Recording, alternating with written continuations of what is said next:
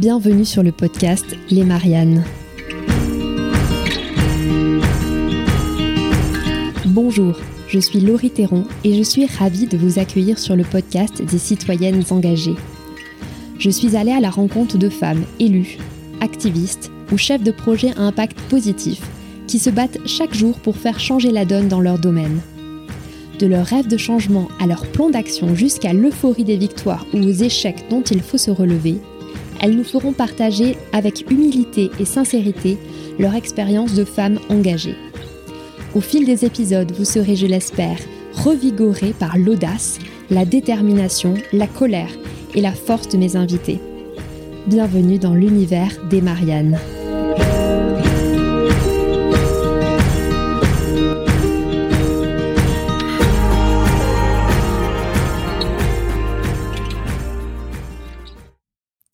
Une année à la Sorbonne. Ce devait être une expérience inoubliable. Une année certes peut-être difficile, mais une année stimulante, pleine de vie, de rencontres et d'expériences. Pour beaucoup, cela a été malheureusement la pire année de leur jeunesse. Confinement, chômage partiel, pénurie d'emploi, isolement, les étudiants qui avaient déjà du mal à boucler leur fin de mois sont tombés dans une très grande précarité. Avant même la crise sanitaire, 20% d'entre eux vivaient sous le seuil de pauvreté. Et la crise a bien sûr aggravé leur situation. Frigo vide, resto fermés, parents qui ne peuvent plus aider financièrement parce qu'ils ont subi eux aussi des baisses de revenus, la précarité alimentaire s'est amplifiée et elle s'est installée durablement dans la vie des étudiants. Alors oui, sauter des repas ou renoncer à des soins médicaux pour économiser quelques euros, c'est devenu la triste réalité d'une partie de notre jeunesse. Heureusement, la solidarité s'est organisée. Elle a temporairement pris le relais. Des nouvelles associations se sont montées pour distribuer euh, des colis alimentaires, des produits de première nécessité. C'est le cas de Lucine, étudiante à Paris 1 Panthéon-Sorbonne, qui a choisi de s'engager pendant cette année difficile et éprouvante. Avec sa bande d'amis, elle a fondé l'association COP1, qui rassemble aujourd'hui 600 bénévoles. Chaque semaine, rien qu'à l'échelle de cette association, 850 étudiants viennent chercher gratuitement de quoi manger. Et pour la très grande majorité d'entre eux, c'est la première fois qu'ils ont recours à ce système d'aide. Le témoignage de Lucine, vous allez voir, est poignant. Et on comprend que la solidarité a été une bouée de sauvetage essentielle pour toute une génération dans la détresse.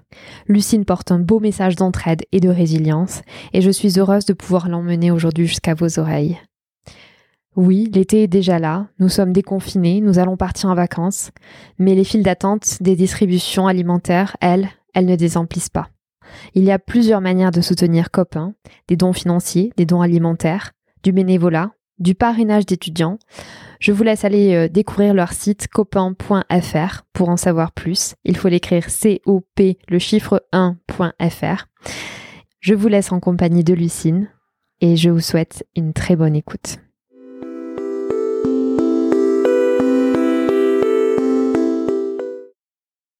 Bonjour Lucine, merci beaucoup d'avoir accepté euh, de venir témoigner dans le podcast Les Mariannes.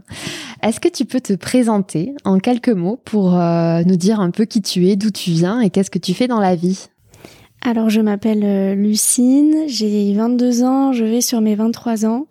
Je suis étudiante à la Sorbonne en droit des affaires. Et je suis également vice-présidente de l'association Copains Solidarité étudiante qui distribue des paniers alimentaires gratuits et des produits d'hygiène gratuits chaque semaine à des étudiants en difficulté. Tout a commencé lors euh, de la crise sanitaire l'année dernière. À ce moment-là, toi, comment est-ce que tu vis cette période? Comment est-ce que le confinement t'affecte, toi, dans ta vie personnelle? Alors, moi, c'était assez compliqué euh, en tant qu'étudiante à titre euh, personnel parce qu'en fait, du jour au lendemain, la fac a fermé. Et on a dû s'habituer à avoir des cours à distance qu'on n'avait pas du tout euh, avant. Du coup, moi, je je suis pas restée euh, à Paris euh, pour le confinement comme beaucoup parce que bah, j'habite dans un petit appartement et c'était vraiment pas possible. donc du coup, je suis retournée chez mes parents en région. Et donc en fait, j'ai fait tous mes cours là-bas. Donc le premier confinement, c'était un peu doux amer. C'est-à-dire que je l'ai bien vécu, le fait de moi revenir sur ma terre natale avec mes parents, etc. Mais d'un autre côté, c'était vraiment dur de m'accrocher au cours. C'était vraiment pas facile. C'était euh, les restrictions sanitaires en fait que j'ai le moins bien vécu en tant que jeune, en fait, c'était pas forcément le premier confinement où là tout le monde était dans le même sac et on était tous, euh, bah voilà, tous enfermés chez nous. C'était vraiment à partir du deuxième confinement où en, novembre. Euh, c'est ça en novembre. Alors je pense que euh, la dépression hivernale, tout ça, ça a pas mal joué aussi, le manque de soleil, mais c'était surtout le fait que tout le monde retournait à une vie normale et nous, les étudiants, non. L'université a de nouveau fermé ses portes et on avait le couvre-feu super tôt. Et puis après le deuxième confinement, où en fait on savait pas trop, nous on pouvait pas sortir, mais les gens qui allaient travailler, ils pouvaient sortir. Donc c'était un peu euh, voilà. Et puis ces, mesures qui ont duré très très longtemps, euh, qui ont euh, touché à notre vie sociale en tant que jeunes, etc. C'est un peu comme ça que j'ai vécu moi les restrictions sanitaires. Oui, c'était pas la meilleure des expériences. Non, pas vraiment. Mais paradoxalement, c'est aussi pendant cette période, bah, du coup, que Copain est né. Et en fait, en, y réfléchissant avec du recul, euh, c'est vraiment une période très riche pour moi et j'ai jamais fait autant de choses en si peu de temps euh, parce que justement, on a créé cette association et je pense que j'ai aussi trouvé dans cette association un moyen de me sentir moins seule et de me sentir utile à un moment où en fait bah, on était tous désemparés et on savait pas quoi faire face à ce virus, face à cette crise et cette situation sans précédent. Vous êtes unis finalement pendant ces moments de solitude pour essayer de transformer euh, ces moments difficiles en, une expérience de solidarité. C'est ça, c'est exactement ça. Je pense que c'était une, une forme de résilience pour nous. C'était important qu'on le fasse aussi et puis surtout bah en fait, on a vu que nous, on était déjà touchés, mais qu'il y avait des étudiants qui étaient encore plus touchés, euh, qui étaient euh, touchés dans leur euh, dans leurs finances, qui étaient touchés dans leurs conditions de vie, qui étaient vraiment touchés au, cœur. Et du coup, bah nous, on a on a voulu agir avec copains.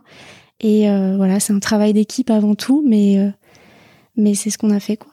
Alors comment justement vous êtes rendu compte des conditions de vie très précaires de certains de vos camarades, euh, que la parole s'est tout de suite dénouée? Est-ce que euh, justement quand on est dans une situation comme ça, est-ce qu'on va frapper et demander de l'aide? Ou alors est-ce que il y a un travail de d'accompagnement qui se fait euh? Alors nous, quand on a créé l'association, en fait, c'est parce que on avait déjà conscience euh, qu'il y avait une précarité étudiante qui existait déjà. Enfin, moi-même, je veux dire, quand je suis arrivée à Paris euh, au début de mes études, c'était assez compliqué, il fallait serrer la ceinture et et donc euh, en fait, on s'est tout de suite dit, on a eu le réflexe de se dire, bah là, c'est une situation de crise sans précédent, donc forcément, les personnes les plus fragiles, bah, c'est elles qui vont prendre en premier et les étudiants, on sait, ils sont souvent précaires, etc. Et en fait, ça s'est malheureusement confirmé parce qu'on a vu autour de nous bah, des camarades de promotion, bah qui arrivait plus du tout à joindre les deux bouts, ça n'allait pas. On s'est rendu compte aussi de ça face à l'inégalité euh, qui pouvait y avoir. Euh, certains n'avaient pas accès à tous les outils numériques pour euh, travailler à distance. Et, et puis oui, pour d'autres, au fur et à mesure de nos activités, quand on a commencé à lancer l'association, qu'on a fait nos premières distributions, bah, il a fallu pas aller les chercher, mais voilà, essayer de de leur faire comprendre que bah on traverse tous euh, des moments difficiles dans nos vies et que c'est pas grave euh, de demander de l'aide et qu'au contraire il faut pas hésiter. Et là s'il y a vraiment un message euh, que que je tiens à faire passer c'est celui-ci. On a tous besoin d'un coup de pouce à un moment et donc nous c'est ce qu'on a porté aussi avec le fait que notre association était par les étudiants pour les étudiants. Donc voilà c'est comme si bah voilà t'avais un ami qui venait et qui t'aidait qui te donnait un petit coup de pouce qui te donnait un panier alimentaire bah voilà et et du coup, oui, pour certains, il a fallu quand même euh, aller les chercher.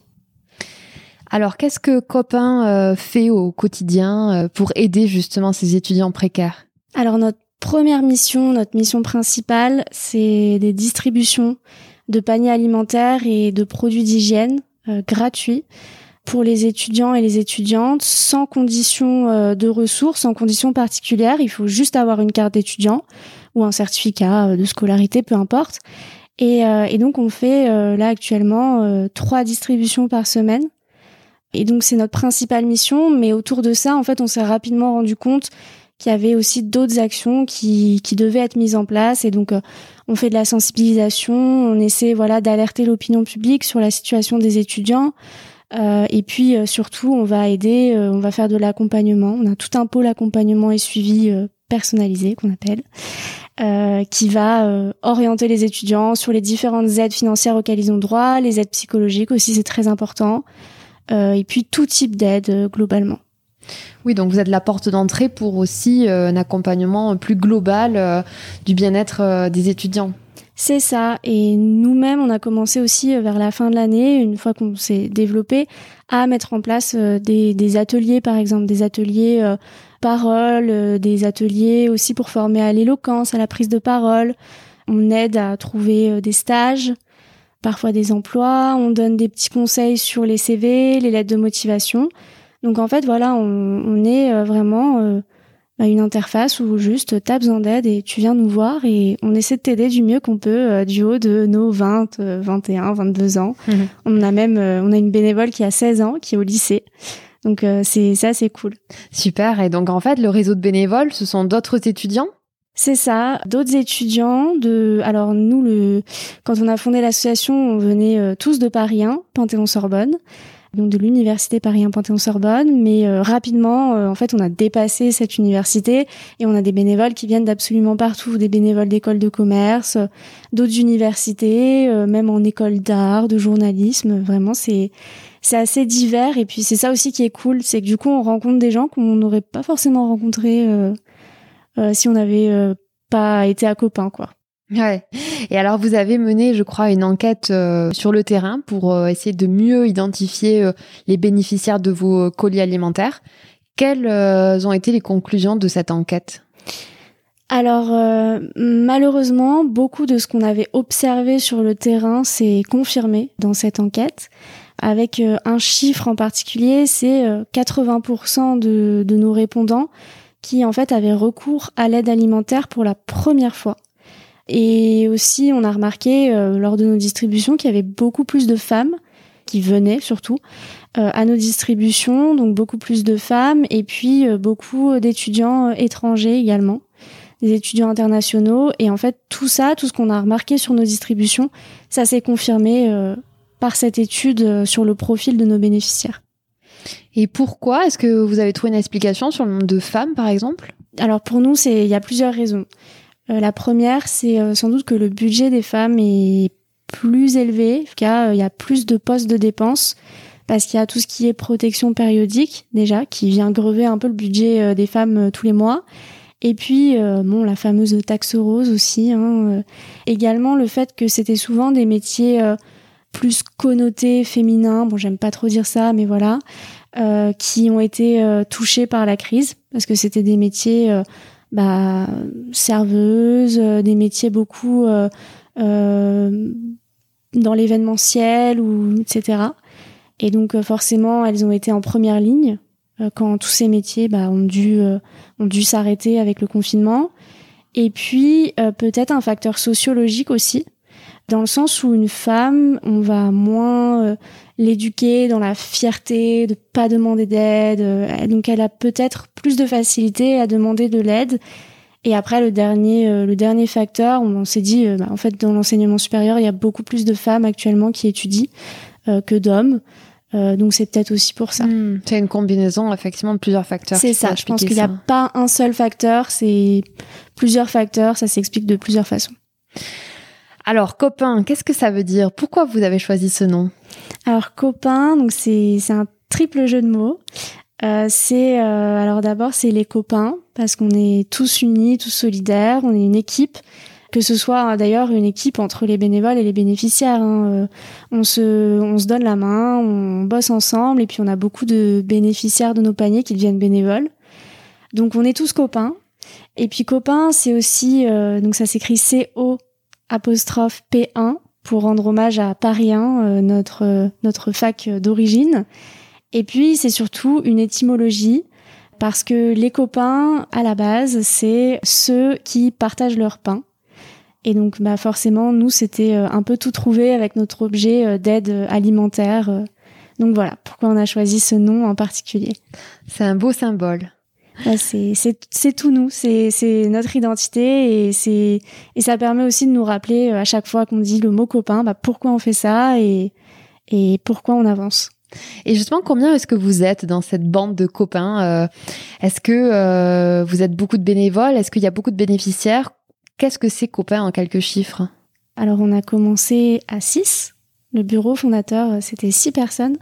Et on finit l'année, là, donc notre année de création, hein, parce qu'on est né en septembre 2020, à 600 bénévoles c'est c'est assez euh, ouais, c'est assez énorme, assez dingue, c'était vraiment une aventure euh, une aventure de fou. Et ouais, et donc on est 600 bénévoles et ensuite on distribue chaque semaine à enfin 850 paniers chaque semaine. Chaque semaine. Euh, donc ça veut dire en fait 850 étudiants aidés par semaine. Est-ce que le rythme s'est relâché un petit peu depuis quelques mois ou justement ça, ça s'est maintenu. Euh, comment ça se passe? Que est-ce que les étudiants ont retrouvé du travail là euh, depuis euh, la réouverture et le calendrier du déconfinement ou pas?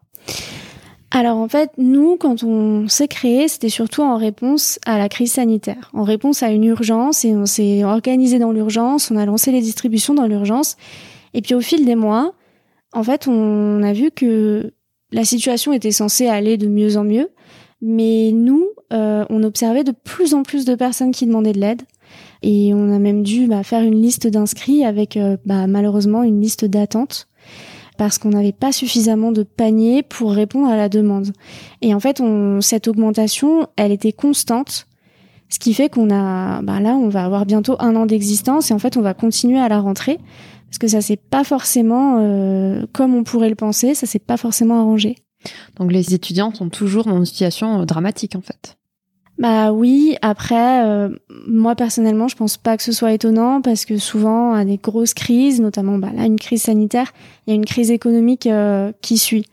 Et en fait, les, les effets sur l'emploi, ils vont se ressentir sur le long terme parce que là, en fait, euh, oui, le pays a recommencé à vivre, mais il y a plein de restaurateurs bah, qui ont dû fermer, des bars qui ont fermé, donc ça fait moins d'emplois. Et puis euh, autant de jobs étudiants qui disparaissent exactement et qui ne se recréeront pas tout de suite en tout cas. C'est ça. Et puis il y a aussi le fait que bah, pendant cette situation exceptionnelle, bah, les étudiants, euh, pour la plupart, enfin en tout cas beaucoup d'entre eux, ont pu euh, par exemple avoir recours à des prêts et donc s'endetter et donc forcément, il faut rembourser ses prêts. Et donc quand on a un prêt, quand on est endetté, ben on va se dire ok, bon, je vais serrer la ceinture, je vais pas m'offrir ça, je vais pas m'autoriser ça, je vais peut-être manger un peu moins, mais au moins je rembourserai mon prêt vite et j'en serai débarrassé. Mmh. Donc en fait non, les, les conséquences elles, vont être sur le long terme malheureusement. Tu me parlais de la liste d'attente que vous avez euh, pour euh, répondre à la demande finalement. Mmh est-ce que vous travaillez euh, en partenariat avec d'autres associations euh, vers lesquelles vous pouvez justement orienter euh, les bénéficiaires? Alors oui, on travaille en partenariat avec pas mal d'associations que ce soit des associations qui, comme nous, font des distributions étudiantes, notamment du beurre dans leurs épinards, avec qui on a travaillé. on a travaillé aussi avec On remplit le frigo. Euh, donc des initiatives comme ça, où on a pu travailler avec eux et on retravaillera sans doute avec eux. Et puis on travaille aussi avec des de, de plus importantes associations comme le Secours populaire, la Croix-Rouge, les Restos du Cœur, euh, des associations aussi comme le Chaînon manquant. Et malheureusement, quelque chose dont on s'est rendu compte, c'est que les étudiants venaient vers nous parce qu'on était des étudiants et parce qu'en fait, il n'y avait pas vraiment cette barrière entre l'aidant et l'aider. Nous, à nos distributions, on met de la musique, on danse, c'est une bonne ambiance, on se tutoie, on est tous étudiants. Et donc du coup, c'est plus facile de venir nous voir nous que de venir à une distribution bah, des restos du cœur ou du secours populaire où c'est vraiment connoté. Et puis euh, les personnes se disent bah voilà, euh, il y, a, y a des gens encore plus en plus grande difficulté que moi, donc euh, je vais pas y aller. Donc en fait, les étudiants qui viennent nous voir vont malheureusement pas forcément vers d'autres associations. Dans l'enquête que vous avez menée, euh, ressortait aussi ce, sentiment de, de ne pas être légitime pour recevoir un, don alimentaire. C'est ça, c'est ce qu'on a beaucoup rencontré. Je pense que ça va aussi avec le fait que la plupart du temps, c'est des personnes qui ont recours pour la première fois. Donc c'est assez nouveau, assez inédit et du coup, elles peuvent être gênées elles peuvent se dire bah oui mais en fait euh, moi j'ai besoin mais peut-être que quelqu'un d'autre a plus besoin. Mais en fait à partir du moment où on se dit qu'on a besoin on est totalement légitime. C'est si on en reçoit si on ressent le besoin de venir à une distribution parce qu'on a besoin d'un coup de pouce et que voilà bah en fait euh, les cours ce mois-ci ça va pas être possible il faut pas hésiter parce que ça veut dire qu'il y a un besoin. Et c'est bien ça qu'il faut qu'il faut comprendre Alors, revenons au démarrage de, de Copain. Vous étiez euh, une joyeuse bande de six camarades. Comment est-ce que euh, tout ça s'est passé? Est-ce que ça a été difficile? Est-ce que euh, tout a été très fluide? Raconte-nous le démarrage de Copain. Ça a été à la fois difficile, exigeant, fatigant, et en même temps, on a eu beaucoup d'aide. Et sans cette aide, en fait, on n'aurait jamais pu faire tout ce qu'on a fait cette année.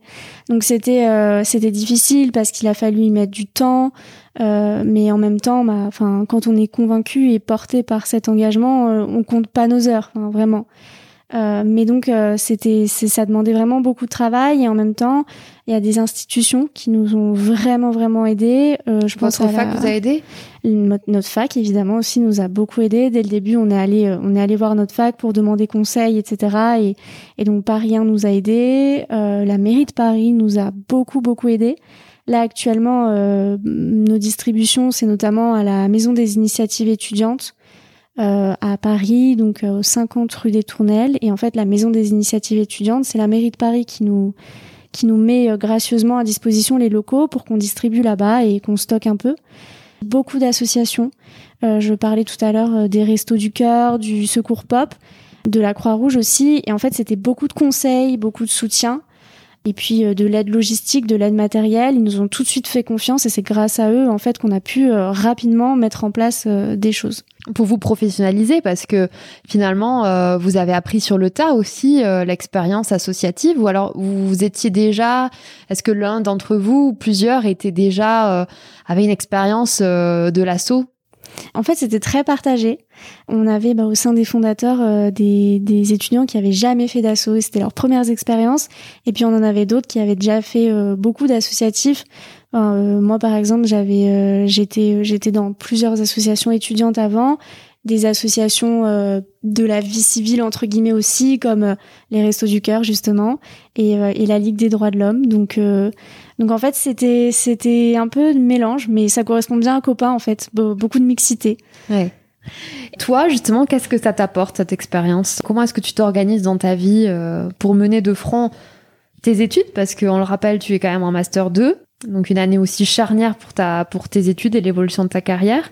J'imagine que ça t'a pris beaucoup de temps sur ta vie personnelle de t'occuper de cet assaut. Alors oui, ça m'a pris euh, ça m'a pris beaucoup de temps, mais en même temps ça m'apporte beaucoup. Euh, déjà, c'était une aventure humaine vraiment incroyable. Euh, c'est, je pense que je vivrai pas deux fois la même chose euh, euh dans ma vie, surtout avec le contexte, etc. j'ai fait des, des, belles rencontres, j'ai appris énormément de choses. Euh, j'ai fait des choses dont je me sentais pas capable, mais je me suis vraiment dépassée parce que je savais que bah, la cause allait plus loin que moi et qu'il fallait pas que j'ai peur. Euh, mais après, oui, c'était assez compliqué euh, à gérer de front euh, mes études, mon stage et puis et puis copain.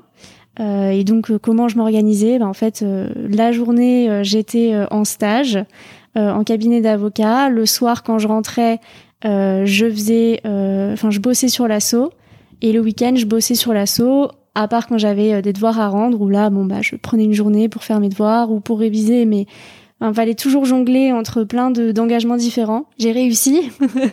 je sais pas trop comment encore, mais chapeau bas. mais je l'ai fait. Donc c'est possible. Est-ce qu'il y a un message que tu aimerais adresser justement aux étudiants, quels qu'ils soient et où qu'ils soient en France? Bah, regardez autour de vous parce qu'en fait, il euh, y a des gens qui sont là pour vous aider, des gens qui sont là pour vous écouter, des gens avec qui vous pouvez bien vous entendre et, euh, et juste, euh, si vous avez besoin d'aide, n'hésitez pas à demander. Comment est-ce qu'on peut soutenir Copain? Alors, on peut soutenir Copain de, de plusieurs manières. On peut nous faire un don euh, monétaire. Euh, on a euh, un lien Helloasso qu'on peut trouver sur internet, notamment sur notre site internet copain.fr, donc c o p 1.fr. On peut nous soutenir aussi bah, si, si par exemple vous êtes une entreprise ou une association en écrivant un mail à partenariat avec un s copain.fr pour nous faire des dons de denrées, euh, du soutien euh, matériel, du soutien logistique, peu importe, vraiment toutes les bonnes volontés sont sont bien accueillies. Et puis euh, Et puis si euh, si vous êtes étudiant, bah rejoignez-nous euh, à Paris. On est on est toujours en recherche de bénévoles et puis ça fait toujours plaisir de rencontrer de nouvelles personnes. Donc euh. j'ai vu que vous cherchiez notamment des personnes ayant le permis ou qui sachent conduire des véhicules, des voitures, des véhicules utilitaires, j'imagine, pour transporter des denrées aussi. C'est ça, c'est ça. Donc donc si vous voulez rejoindre, on les appelle les pilotes. les pilotes. si vous voulez rejoindre les pilotes, l'équipe est très très cool. Les bénévoles sont trop sympas, donc euh, bah, contactez-nous.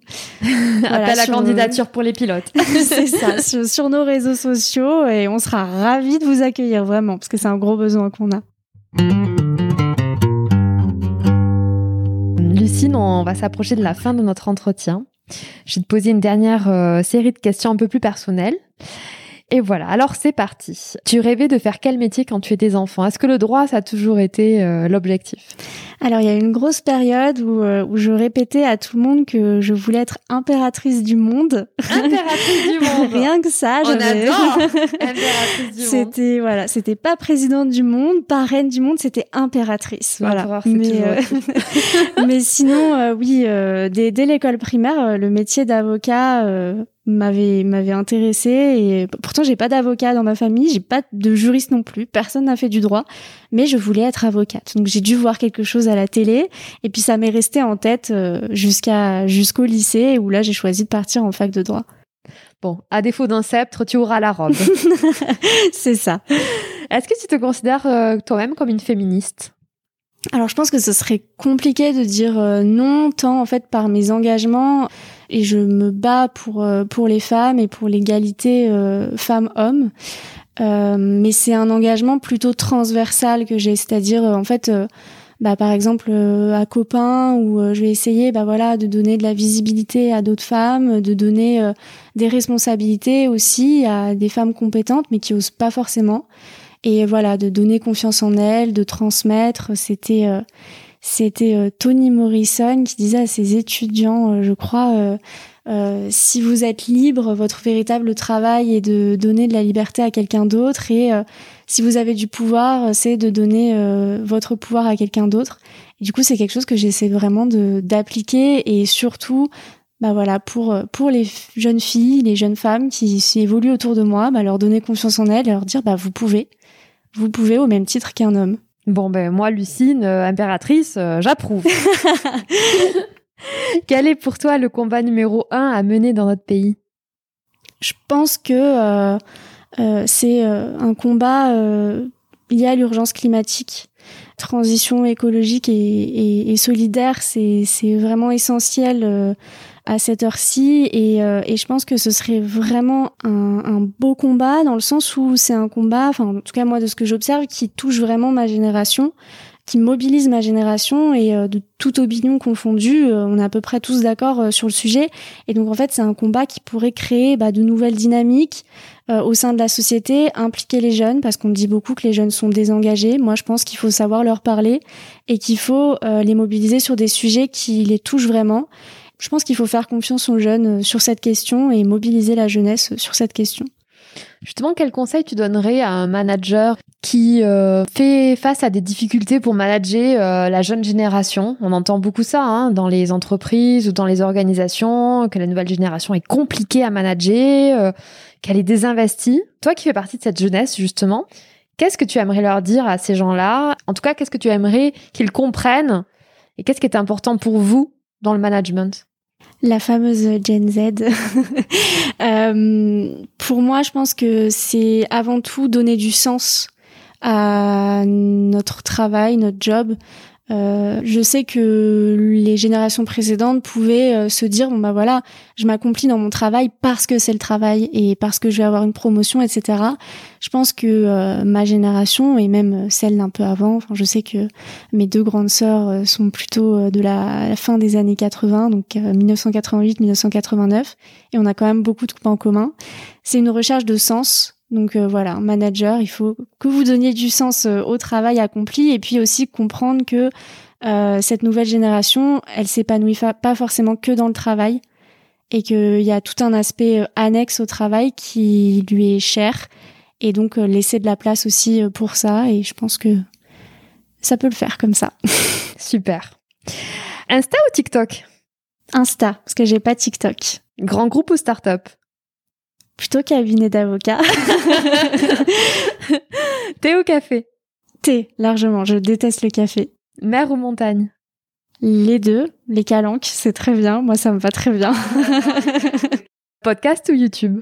YouTube, plutôt. J'écoute euh, j'écoute pas mal de podcasts aussi, mais bon, vraiment, euh, je pense que c'est générationnel. Je suis plus attirée par YouTube, euh, où je vais, j'aime bien particulièrement les vidéos de vulgarisation scientifique ou même sur des thèmes sur l'histoire avec les revues du Monde de Charlie Danger ou Nota Bene, Dirty Biology. Psycho Quack, voilà. Je donne des, un peu des petits, euh, des petits youtubeurs comme ça pour, euh, pour les intéresser. Super, merci pour les références. J'irai chercher là, il y a un décalage générationnel parce que je ne connais rien. Mais merci de cette découverte en tout cas. Et euh, dernière question, qui est-ce que tu aimerais entendre dans ce podcast? Justement, Charlie Danger, ça peut être pas mal. Et puis sinon, une sportive parce que je pense que la vision des femmes et la place des femmes dans le sport, c'est quelque chose qui est vraiment très particulier et très très intéressant. Euh, donc une, sportive, ça peut être pas mal. Eh bien, ce n'est pas tombé dans l'oreille d'une sourde. merci beaucoup, Lucille. Bah merci, euh, merci de m'avoir reçue et, euh, et c'était vraiment super. Merci pour votre écoute engagée. Si ce podcast vous a plu, n'hésitez pas à vous abonner et à le noter 5 étoiles. On se retrouve très vite. Mais en attendant, vous pouvez rejoindre la communauté sur Instagram, Twitter ou Facebook sous le nom Elle Marianne Je vous dis à bientôt.